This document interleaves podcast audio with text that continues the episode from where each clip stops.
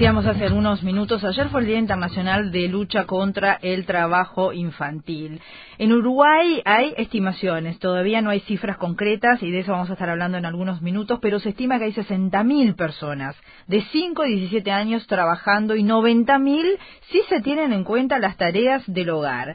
Eh, vamos a recordar que en Uruguay está prohibido el trabajo para menores de 14 años, quienes tienen entre 15 y 18 años pueden hacerlo con previo permiso expedido por el INAU. Ayer eh, se realizó un acto oficial y se presentó por parte de la Organización Internacional de Trabajo, en el marco de este Día Internacional, una aplicación para que niños y niñas se familiaricen con el mundo del eh, trabajo. La aplicación por el momento está disponible para descargar, para descargar mediante la plataforma Play Store y busca facilitar un primer acercamiento de los niños al mundo del trabajo y al concepto del trabajo decente. La pantalla se cierra con una trivia sobre la profesión que se visita y lo que se busca es que, bueno, que los chiquilines se vayan acercando en el mundo digital a los diferentes oficios y entendiendo eh, cuáles son sus derechos también en esta materia. Conversamos ayer brevemente con la doctora Cristina de Marcos, subinspectora general del trabajo, para hablar justamente de la importancia de este día, pero sobre todo de cómo está nuestro país en esta materia. Y allí anuncia algo importante,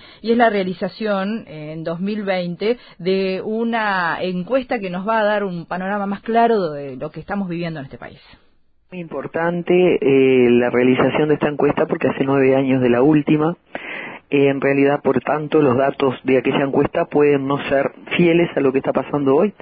Eh, dentro de las inspecciones que realizamos de carácter general en la inspección y que realiza específicamente INAU, este, vemos menos casos que años anteriores, se detectan menos casos, hay muchos más empleadores que están formalizando y que si no es con el carnet de INAU y con las garantías del caso, 15 años cumplidos y 18 años cumplidos en caso de trabajo peligroso, no están contratando personal.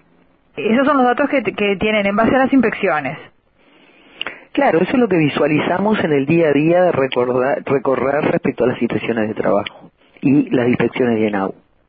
Bien, eh, uno se pregunta eh, qué está pasando en el Uruguay más profundo, ¿no? habitualmente uh, hay información a propósito de la existencia de trabajo infantil en zonas rurales. Eh, ¿Cómo se está monitoreando eso? Bueno, nosotros tenemos inspecciones a lo largo y a lo ancho del país, igual que INAU.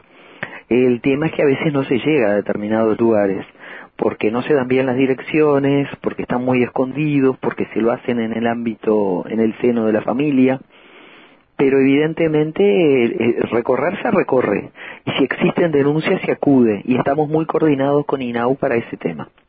¿En qué sectores se, da mayoritariamente la presencia de niños trabajando?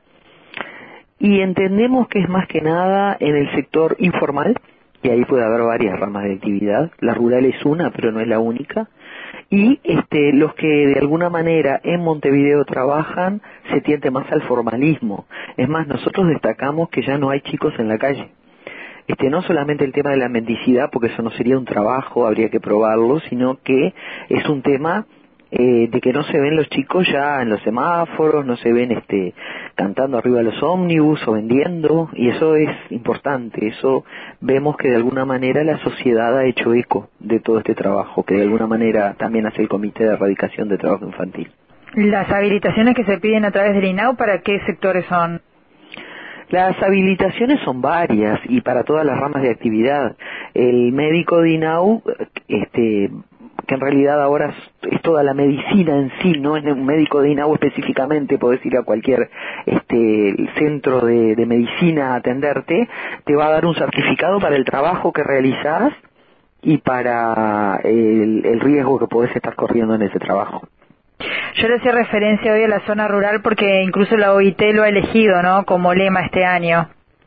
Bueno, claro, la zona rural siempre está preocupada por ese tema y todos, desde la OIT hasta los países en sí, en general, no solo Uruguay, tienen este, esa zona como un poco más inhóspita para la visita inspectiva, pero no por ello se dejan de hacer estas inspecciones.